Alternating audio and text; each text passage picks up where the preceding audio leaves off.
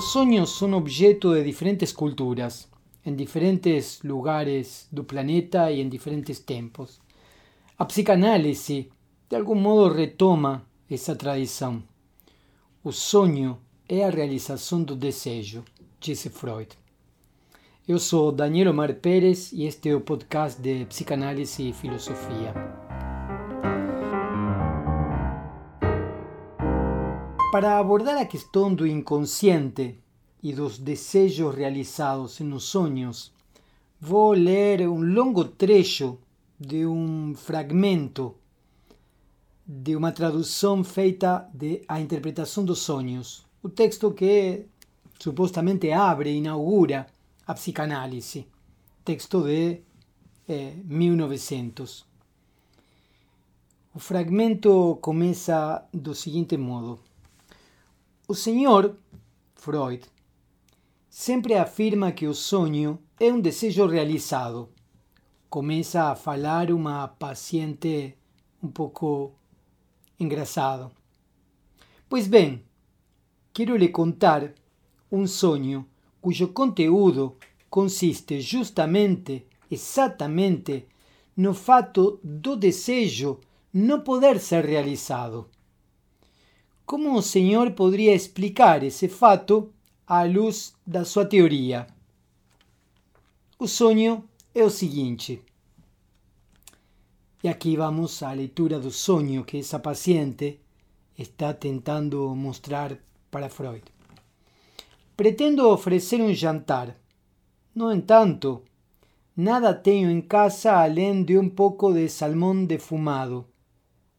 Penso em fazer compras, mas lembro que é tarde, é domingo e todas as lojas estão fechadas. Pretendo ligar para alguns eh, vendedores, mas o telefone está com defeito. Assim, sou obrigada a desistir do meu desejo de oferecer um jantar. Aí está o fim do sonho. Naturalmente, respondo eu, Freud, que apenas a análise poderá decidir sobre o sentido do sonho, mesmo reconhecendo que à primeira vista ele se apresenta como sensato e coerente e aparente ser, aparenta ser o oposto de uma realização de desejos. Qual foi o material do qual surgiu este sonho? Essa é a pergunta de Freud. A senhora sabe que o estímulo para um sonho sempre parte de eventos do dia anterior. E aí vamos ao, à análise por parte de Freud. O marido da paciente, um açougueiro atacadista, um homem honrado e trabalhador, explicou na víspera que estava engordando demais e que por esse motivo iniciaria uma dieta. Pretendia levantar cedo, acordar cedo, fazer exercícios e manter uma dieta rígida e, sobretudo, não aceitar mais nenhum convite para jantares.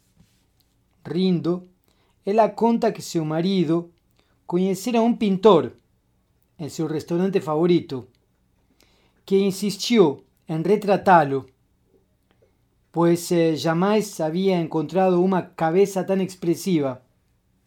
Com seu jeito rude, o marido agradeceu, afirmando ter de que afirmando ter a certeza de que o pintor preferiria um pedaço do traseiro de uma bela moça em vez de seu rosto inteiro. A paciente continuou dizendo que agora estava muito apaixonada por seu marido e que brincava muito com ele. Também lhe pediu que não apresentasse, que não a apresentasse com caviar. O que significa isso? Há muito tempo ela deseja comer toda manhã um pãozinho com caviar. No entanto, não se permite esse gasto. Caso pedisse, é claro que receberia o caviar imediatamente de seu marido, porém, prefirió pedir que no le dese caviar para poder continuar a brincar con eso. Esa explicación me parece poco crível. Por trás desse tipo de informação insatisfatória, costumam-se esconder motivações não admitidas. Basta lembrar os hipnotizados de Bernheim, que executaban uma tarefa pós-hipnótica e, quando indagados sobre suas motivações, não respondem. Não sei por que fiz aquilo. Antes, se ven obrigados a inventar uma justificativa insuficiente. Algo semelhante debe estar acontecendo com o caviar da minha paciente. Entendo assim, continua Freud escrevendo em A Interpretação dos Sonhos, entendo assim que ela é compelida a criar um desejo não realizado na sua vida. Seu sonho mostra também a renúncia ao desejo como tendo ocorrido. Para que ela precisa de um desejo não realizado. Aquilo que lhe veio à mente até agora não é suficiente para a interpretação do sonho. Persevero em saber mais alguma coisa. Em seguida faz uma breve pausa, que obedece ao tempo necessário para vencer uma resistência. Então, ela relata que ontem fez uma visita a uma amiga da qual sente bastante ciúme, pois seu marido sempre a elogia muito. Felizmente, essa amiga é magra e seca. E o marido da senhora é amante de corpos mais recheios. Sobre o que falou essa amiga magra? Evidentemente sobre o seu desejo de ganhar algum peso. Ela também lhe perguntou: Quando vocês nos convidarão novamente? Sua comida é sempre tão gostosa. Agora o sentido do sonho está claro, disse Freud no texto A Interpretação dos Sonhos. Posso dizer à paciente: é como se a senhora, ao ouvir isso, tivesse pensado: é claro que vou convidá-la para que você possa engordar e agradar ainda mais a meu marido. Prefiro não oferecer mais nenhum jantar. O sonho lhe disse então que a senhora não pode oferecer um jantar, ou seja, ele realiza seu desejo de não contribuir para o enchimento das formas físicas de sua amiga. A intenção de seu marido de não participar mais de jantares para emagrecer lhe disse que as coisas oferecidas nos eventos sociais engordam. Falta agora apenas alguma coincidência que aprove essa resolução. É preciso lembrar também que não explicamos ainda o salmão defumado no conteúdo do sonho. De onde surgiu o salmão referido no sonho? Salmão defumado é o alimento preferido dessa amiga. Ela responde. Por acaso conheço, disse Freud na interpretação dos sonhos, conheço essa senhora e posso confirmar que ela não se permitiria o salmão, assim como a minha paciente não se permite o caviar. O mesmo sonho admite outra interpretação mais sutil, que se torna necessária por uma circunstância secundária. As duas interpretações não se contradizem, antes se sobrepõem. Abandono o belo exemplo da ambiguidade comum dos sonhos e todas as demais formas psicopatológicas. Ouvimos que a paciente, com seu sonho da renúncia a um desejo, se comprometeu em satisfazer um desejo negado na realidade, o pãozinho de caviar. Também a amiga havia manifestado um desejo, o de engordar, e não nos surpreenderíamos se minha paciente tivesse sonhado que o desejo da amiga não se realizou. Pois, se o próprio desejo é que o desejo da amiga, o de ganhar peso não se realize. O sonho adquire uma nova interpretação se nela se y ella se refiere no a sí misma, mas a amiga. Si se coloca en un lugar da amiga o, como podemos decir, si se identifica con ella. Acredito que isso foi mesmo o que ela fez, disse Freud nesse texto da interpretação dos sonhos. E como indicativo dessa identificação, ela reproduziu o desejo negado na realidade. Qual é o sentido da identificação histérica? A elucidação dessa questão exige uma exibição mais meticulosa, mais minuciosa. Para o mecanismo dos sintomas histéricos, a identificação é um elemento de grande valia, de grande importância. É por meio dela que os doentes conseguem expressar em seus sintomas as vivências de um grande número de pessoas no só as propias. Eles padecem, em certo sentido, por toda uma multidão e executam todos os papéis em um espetáculo com seus próprios recursos pessoais. Alguns contestarão que isso é a conhecida imitação histérica, a capacidade dos histéricos de imitar todos os sintomas que os, que os impressionam em outras pessoas. Uma empatia, por assim dizer, intensificada ao ponto da reprodução. Isso, porém, designa apenas o caminho pelo qual ocorre o processo psíquico na imitação histérica. Outra coisa é o ato psíquico, que percorre esse caminho, nos disse Freud na interpretação dos sonhos. Ele é um pouco mais difícil do que a imitação dos histéricos. Tal como acostumamos imaginar, corresponde a un proceso de inferencia inconsciente, como mostrará un ejemplo. O médico que tem uma paciente com determinado tipo de espasmo en un cuarto con otras pacientes, no se mostra sorpreso quando, certa manhã, descobre que essa crise histérica específica está sendo imitada pelas outras pessoas. Ele diz simplesmente: as outras as outras pessoas a viram e imitaram. É uma infecção psíquica. Sim, nos disse Freud. Mas a infecção psíquica transcorre mais ou menos da seguinte forma: as pacientes costumam saber mais sobre as outras do que o médico sabe sobre cada uma e se preocupam umas com as outras após a visita médica. Uma delas sofre uma crise hoje. Logo, as outras descobrem que a causa foi uma carta de sua família, o aparecimento de um desgosto amoroso ou algo parecido. Isso provoca sua empatia e ocorre nelas a seguinte inferência, que não se torna consciente.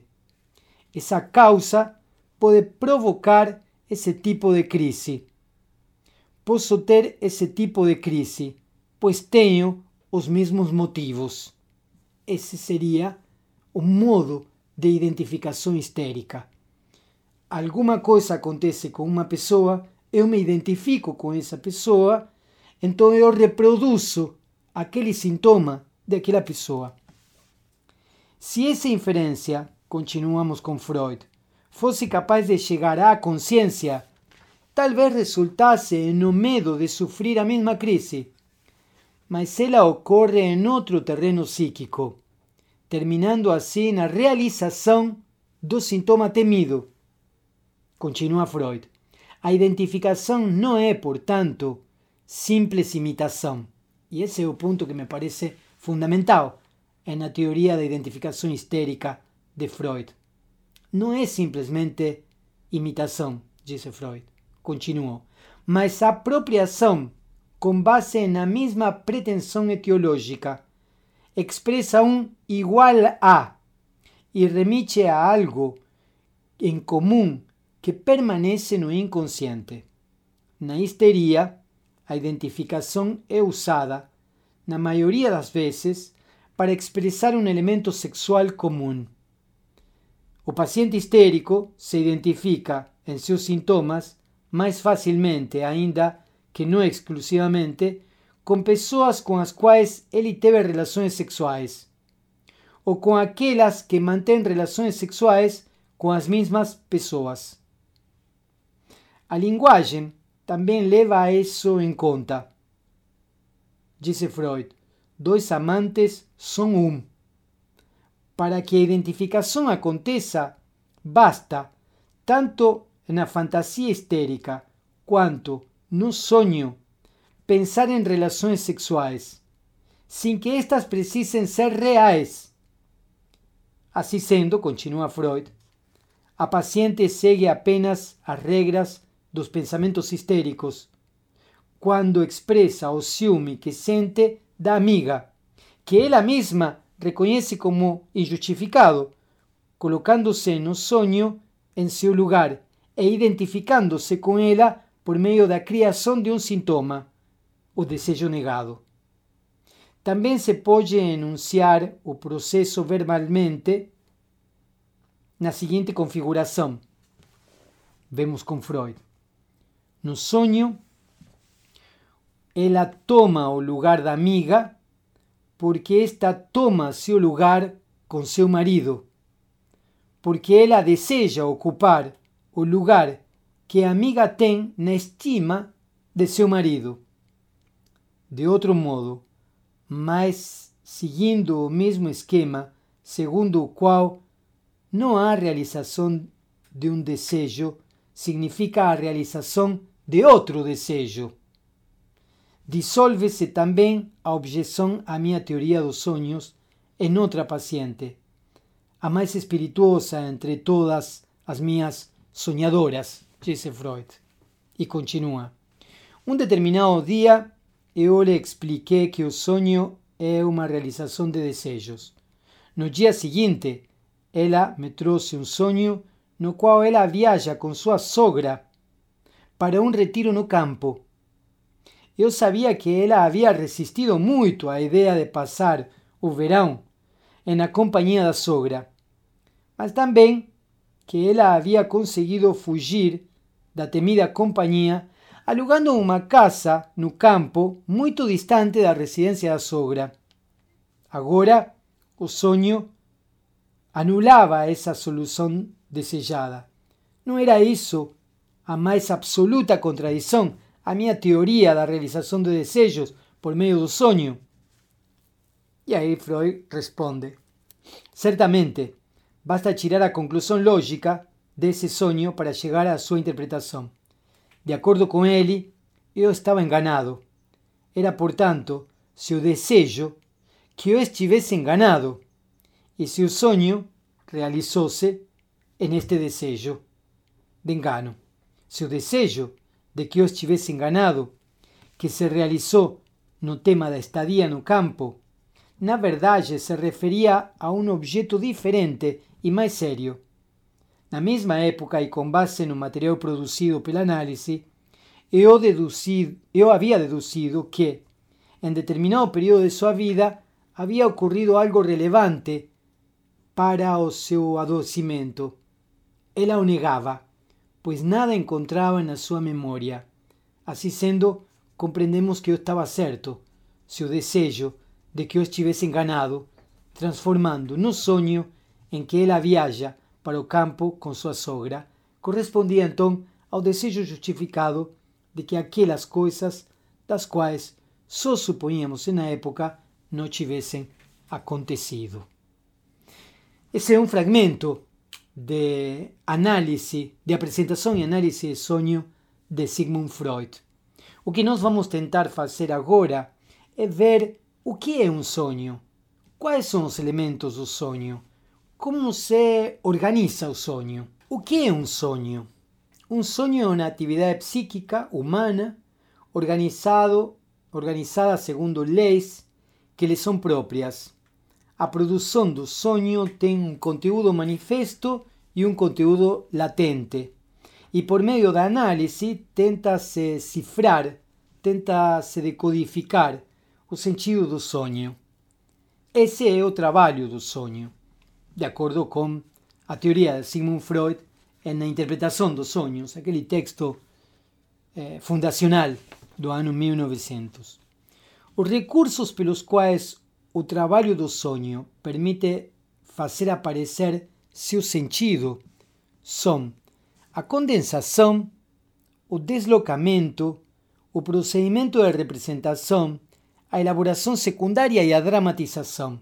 Então, os elementos do sonho, os elementos que construem sonho são condensação, deslocamento, procedimento de representação, elaboração secundária e dramatização. A condensação em um sonho é uma imagem que aparece no sonho onde se condensam diferentes pessoas, fragmentos de pessoas, situações, fragmentos de situações, coisas, fragmentos de coisa, por diferentes elementos de cada um deles em uma única imagem. Isso é condensação. O deslocamento seriam as várias imagens do sonho onde encontramos traços de uma mesma pessoa ou situações substituídas por imagens opostas ou de menor importância. O procedimento de representação, o trabalho de representação, é onde se transformam pensamentos em imagens. Por exemplo, onde se substituem eh, frases ou pedaços de frases por imagens, por desenhos. A elaboração secundária é onde o sonho se apresenta como tendo um cenário, como sendo uma história mais ou menos coerente às vezes, mas nem sempre necessariamente, onde algo pode ser de algum modo relatado. Aí em que nós encontramos o conteúdo onírico, o conteúdo do sonho, conteúdo onírico, é na forma de uma história, podríamos dizer. A dramatização do sonho é a representação cênica, né? onde o conteúdo onírico, o conteúdo do sonho, eh, toma uma certa narrativa, constitui um certo drama. Então, como nós vimos no sonho anterior, eh, se nós voltamos para aquele fragmento eh, da interpretação dos sonhos que eu acabei de ler e a análise que Freud faz, Freud eh, aborda o sonho como uma atividade psíquica organizada a partir de um conjunto de leis. Nós vamos ver que Freud utiliza um conteúdo manifesto e, um, e pressupõe um conteúdo latente, e pela análise né, dessas imagens de condensação, de deslocamento, o procedimento de representação, a elaboração secundária, ele vai destrinchando o sonho e vai interpretando o sonho. Quais são as, os materiais do sonho, poderíamos dizer assim? Bom, Freud disse que o sonho é motivado por coisas que aconteceram eh, na víspera. Isso se chama, em psicanálise, de reminiscências diurnas. São restos da memória diurna de algo ou de alguém que se apresentou durante o dia ou no tempo anterior, mais ou menos breve, que de algum modo aparece no sonho. Então, nós temos no sonho reminiscências diurnas, elementos da vida cotidiana de um, de um passado recente. Temos também o procedimento de censura no mecanismo de repressão. A deformação do sonho, na condensação, no deslocamento, na elaboração secundária, na dramatização, se devem justamente ao processo de censura. E isso aqui é importante. Apesar de que o sonho seja de alguma forma a manifestação inconsciente, apesar de que no sonho apareça de alguma forma uma desinibição, apesar de que no sonho os mecanismos de repressão eh, ficam de algum modo mais tênues, nem por isso deixam de operar. Os desejos não reprimidos no sonho podem fazer acordar o pretenso sonhador. Alguém, diante da realização do sonho, pode acabar acordando. Sonhamos que vamos no banheiro a urinar, por exemplo. Sonhamos que estamos no vaso sanitário urinando. Na manhã seguinte, nos encontramos com um colchão molhado. O desejo, no sonho, também pode ser eh, o de seguir dormindo. Há desejos infantis nos sonhos. Freud adverte eh, para os desejos eróticos que provêm da sexualidade infantil e que aparecem no drama do sonho, na dramatização do sonho. Eh, há uma, uma indicação também importante dos sonhos em relação da morte de pessoas queridas. Há também o que poderíamos chamar de símbolos do sonho, e isso é importante. De acordo com Freud, não há, de acordo com a psicanálise, não há uma simbologia universal dos sonhos que nos permita decifrar o sentido dos mesmos. As imagens podem ter uma conotação eh, ou uma denotação no interior de uma cultura, no interior de uma tradição, mas eh, se o sentido não depende de uma classificação a priori, e sim das associações do paciente. O sentido do sonho estará revelado no trabalho de análise por associação que o paciente faz na sessão. É a palavra que sustenta o próprio paciente o que está em jogo quando se cifra um sonho. O sentido do sonho é estabelecido pela livre associação do paciente em um processo de análise, em um processo analítico, isto é, em um tratamento psicanalítico, a partir de uma dor, de um sofrimento, de um mal-estar, a interpretação que se faz do sonho na experiência de encontro entre o analista e o analisante provoca de algum modo um material. Essa experiência é a que permite que o paciente possa falar tudo aquilo que ele considere que precisa ser dito e trabalhar com a associação entre o que é falado e o que aparece associado àquilo que se diz no falar, ou também com aquilo que surge no lapso, como já vimos em outros episódios, da psicopatologia da vida cotidiana. A interpretação de um sonho, interpretar um sonho, interpretar um lapso, interpretar um esquecimento, interpretar um ato repetitivo, interpretar um relato de uma fantasia, é uma operação de intervenção do analista sobre o discurso do paciente, mas essa operação se faz a partir do próprio paciente, do próprio analisante. Uma interpretação psicanalítica pode ser uma pergunta, uma repetição de algo enunciado pelo próprio analisante, uma finalização de sessão, a pontuação de uma frase, uma palavra também pode ser um gesto que o analista faz na sessão. Todos esses elementos, e qualquer um, quero dizer, podem fazer parte da técnica de interpretação psicanalítica sobre o sonho contado pelo analisante, que tem como objetivo uma mudança de posição do sujeito em relação com aquilo que fala. Quando o analista interpreta falas em psicanálise, ele não sabe o que diz. O saber está do lado do paciente. É ele que elabora sua posição a partir da interpretação. Assim transcorre a sessão de análise. O analisante fala, conta sua dor, associa e vai se deslocando na medida em que fala, em tanto posição que ele ocupa como sujeito. O analista intervém pontuando, ecoando, perguntando, fazendo silêncio, marcando algum segmento da fala do paciente, uma palavra, uma parte de uma palavra, uma letra, um som, um lapso, uma série de palavras, um gesto. O analisante se implica, então, na cena que relata.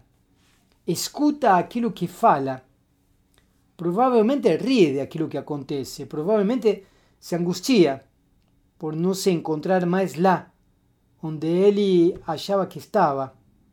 Provavelmente fica em silêncio, provavelmente reencontra aquilo que já sabia.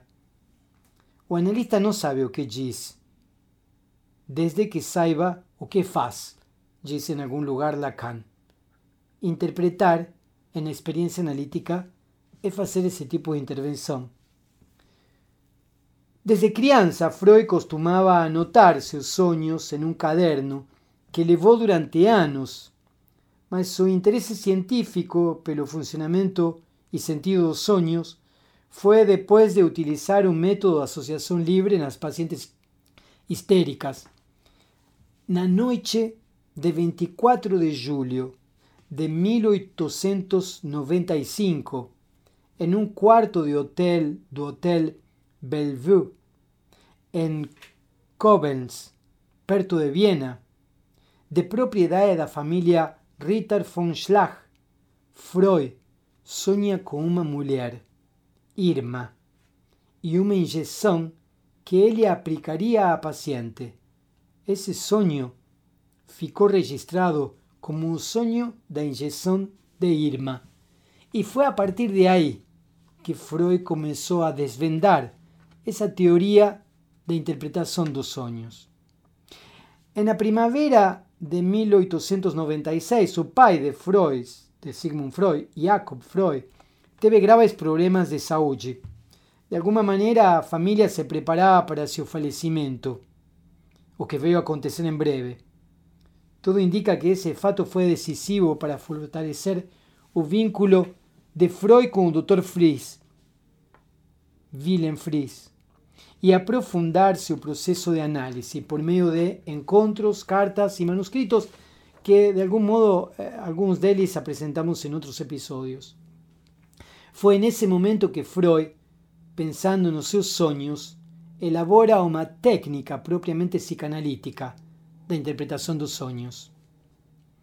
A interpretação dos sonhos é o livro que foi concluído em setembro de 1899 mas o autor quis que seja publicado com data de 1900. Contém quase 200 sonhos. Eu apenas li, fiz a leitura de um, ou dois, ou um e meio. 47 desses 200 sonhos são do próprio Freud, que ele analisa. Para concluir, quero terminar lendo um fragmento da tradução de Freud, a interpretação dos sonhos. Muitas vezes sabemos que sonhamos, mas não sabemos o que sonhamos. E nos acostumamos tanto com a experiência de que o sonho está sujeito ao esquecimento que já não consideramos absurda a possibilidade de haver sonhado durante a noite a pessoa que pela manhã não se lembra do conteúdo nem do fato de ter sonhado. Por outro lado, ocorre que os sonhos demuestran una persistencia extraordinaria en la memoria. Analicé sueños de pacientes meus que os tiveram a 25 anos ou mais e lembro-me de um sonho meu de no mínimo 37 anos atrás e que nada perdeu de seu frescor na minha memória. Tudo isso é muito notável e, a princípio, incompreensível.